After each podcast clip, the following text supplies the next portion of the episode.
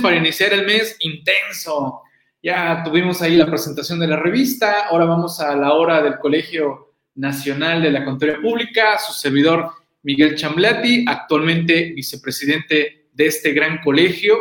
Y es para mí un gusto saludarlos hoy 2 de noviembre del 2020. Vamos a darle continuidad a nuestras sesiones que estamos teniendo alrededor de este tema de la planeación fiscal agresiva desde el punto de vista de la autoridad. Esta es nuestra décima sesión que estamos teniendo sobre este tema, apoyados con un material por parte de la autoridad fiscal que ya tiene algunos años, unos cinco añitos como tal, pero que pues nos viene a refrendar algo que la autoridad ya vislumbraba desde esas épocas y que pues bueno, ahora pues ya es una realidad muchos de los temas que está manejando, todo lo que es la materialidad, la razón de negocios, operaciones simuladas, todo lo del 69B y todo eso, pues ya al día de hoy ya, ya es una realidad como tal. Así que bienvenidos a esta hora del Colegio Nacional de la Contaduría Pública. Vámonos con esta décima sesión. Saludo a todos los compañeros, los que anden por allá en redes sociales, vénganse para acá los que nos estén escuchando en los canales de Facebook, la transmisión por allá nada más va a ser de unos minutitos y de ahí vénganse para acá para comentar estos temas y pues se sigan en los siguientes programas de la barra como tal. Vámonos rápidamente con nuestros patrocinadores, desde luego actualizandome.com, contacten allá a los compañeros de actualizandome.com, cualquier detalle, cualquier situación, ahí pueden ustedes contactarlos como tal, ¿no? Tienen sus grupos allá de, Telegram, de Facebook, aquí tenemos el grupo de Facebook, ahí los teléfonos, todo ahí, cualquier detalle, ahí los pueden contactar. Y si no, pues también aquí los pueden contactar a través de los moderadores, ahí los pueden ustedes enlazar. Si alguien, oye, este, José, oye, Salvador, quiero platicar contigo, ahí pueden irse a una, a una conversación privada con ellos y ahí comentar alguna situación. También tenemos a libreriafiscalistas.com, que tiene descuentos especiales para todos los socios del Colegio Nacional de la Contaduría Pública. Desde luego, ellos también son patrocinadores y distribuidores oficiales de la revista actualizandome.com como tal. Y bueno, también tenemos a los compañeros de Desmas para descargas masivas, verificaciones con listado del 6969B, descarga con metadata y web service, que pues ya en breve creo que el único servicio que va a quedar para descargar los XML va a ser el web service. No va a haber, no va a haber de otra. ¿eh? Les tengo, les puedo asegurar que eso prácticamente ya, ya es un hecho. Pues bueno, vámonos de lleno porque el tiempo apremia y vamos a compartir el escritorio con este material que nos quedamos hablando en materia de presunción de actividades, a ver, de, actividades simuladas. Déjenme localizo aquí. Aquí está, ahí lo tenemos. Este es el material. que sí, me, sí, se, sí se visualiza. ¿Me pueden corroborar, por favor? Que sí se está visualizando de manera correcta. Le voy a dar un poquito de, de, ampliación a, a, las letritas para que se vea mucho mejor. Creo que ahí se ve eh, mucho mejor. Ok, perfecto. Bien.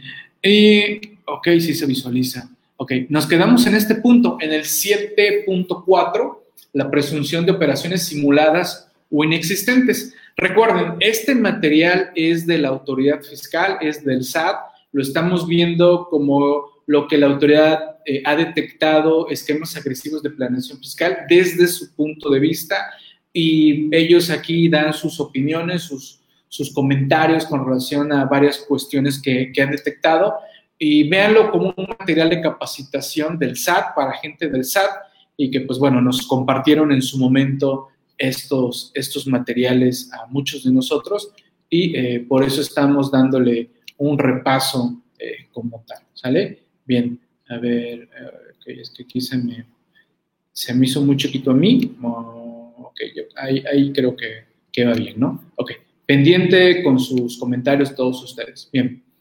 Vamos a, darle lectura y vamos a ir analizando estos detalles, ¿no? Cualquier, cualquier cosa me dicen, eh, por favor, Sote. ¿Vale? Bien. Y vamos a aprovechar el tiempo porque vendrá nuestro compañero Israel Castro del todo, todoconta.com y que, pues bueno, habrá que darle un poquito de tiempo para que se familiarice con el sistema para que no lo, no lo agarre en curva el sistema, ¿no? Bien, dice, la presunción de operaciones simuladas o inexistentes regulada en el 69, el hecho base lo constituye la existencia de contribuyentes que a juicio de la autoridad fiscal no cuentan con activos, personal, infraestructura o capacidad material directa o indirecta para prestar servicios o producir, comercializar o entregar bienes, o bien que dichos contribuyentes se encuentran no localizados, pero que en todo caso sí emiten comprobantes fiscales a tercero. Luego la autoridad infiere que si el contribuyente no cuenta con los medios necesarios para llevar a cabo su actividad, entonces no son reales los conceptos que amparan los comprobantes fiscales tratándose de una simulación. En la iniciativa legislativa presentada por el Ejecutivo se afirmó lo siguiente. Derivado de la información procesada por el SAT, se han podido identificar serie de patrones que generalmente están presentes en las sociedades que realizan el comprobante, el tráfico de comprobantes, ¿no? Uno, tienen un objeto social muy amplio para ofrecer al cliente un comprobante fiscal con un concepto que pueda disfrazarse mejor dentro de las actividades preponderantes de este. Emiten comprobantes correspondientes a operaciones que no se realizaron. Tres, emiten comprobantes cuya contraprestación realmente pagada por las operaciones consignadas en los mismos es solo un mínimo porcentaje y no tiene proporción con dichas operaciones. No tienen personal o este no es idóneo o suficiente para llevar a cabo las operaciones que se especifican en los comprobantes. Cinco, no tienen activos o estos no son idóneos o suficientes para llevar a cabo las operaciones que se especifican en los comprobantes. Seis, reciben ingresos que no tienen proporción a las características de su establecimiento. Siete, tienen cuentas bancarias o inversiones que se encuentran activas durante un periodo determinado y después son canceladas o los dejan con saldos ínfimos después de haber manejado cantidades elevadas. Tiene sus establecimientos en domicilios que no corresponden al manifestado ante el RFC. Sus sociedades se encuentran activas durante un periodo y luego se vuelven no localizables. 10. Sus ingresos en el ejercicio de que se trate son casi idénticos a sus deducciones o bien estas son mayores por escaso eh, margen, ¿no? A ver, dice por aquí. Eh, ok, es que Israel me anda, Israel que tiene su programa ahorita a la una, para que se, se aliste, ¿no? A ver, es que sí.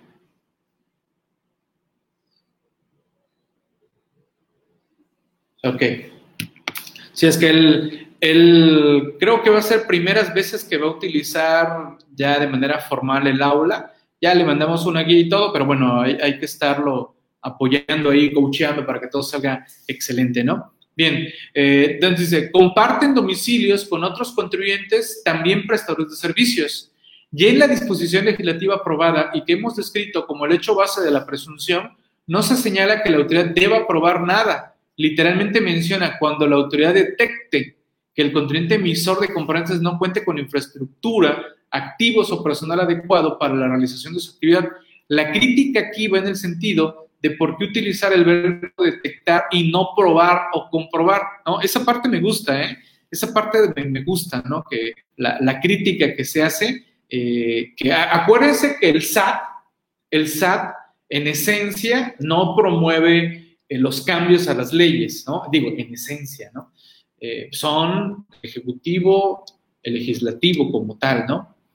El SAT no, claro, uno diría, bueno, lo hace a través del Ejecutivo, pues sí, pero a veces el Ejecutivo manda una cosa, el Legislativo manda otra cosa y se vuelve un chilaquil y, aquí pues dicen, oye, recuerden que están utilizando el verbo detectar y no probar o comprobar. Entonces, el SAT detecta que no tengo la infraestructura, que no tengo el personal, que no tengo el activo y a nosotros nos tendrá que, tendremos que probar que sí tenemos y contamos con ello. Muchos han señalado, oye, pero queda de manera muy subjetiva para la autoridad rechazarnos que tenemos tanto personal, tanto activo, tanta infraestructura. Y es algo que se ha señalado en los medios eh, de defensa, ¿no? La técnica de presunción jurídica exige que se acredite plenamente el hecho básico.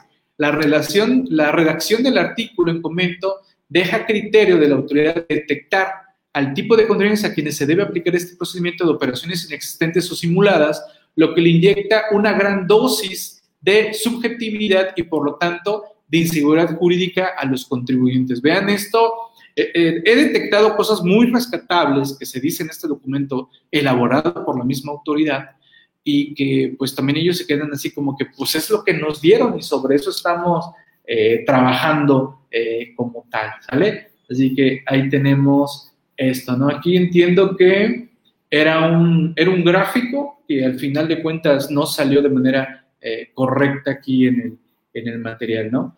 Vamos a ver si, por aquí se conecta nuestro compañero Israel para que por lo menos vea cómo, cómo estoy manejando eh, el detalle.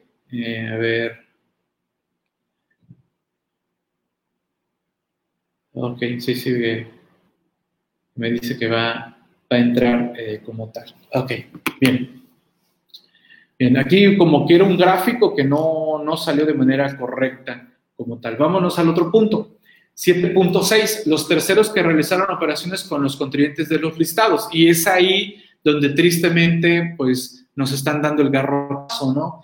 Digamos que un contribuyente le dice al SAT, oye, tú eres un EDO, o sea, un vendedor de factura, ¿no? Eh, un EFO, que diga, un EFO, un vendedor de factura, una, una empresa que factura operaciones simuladas, eres un EFO.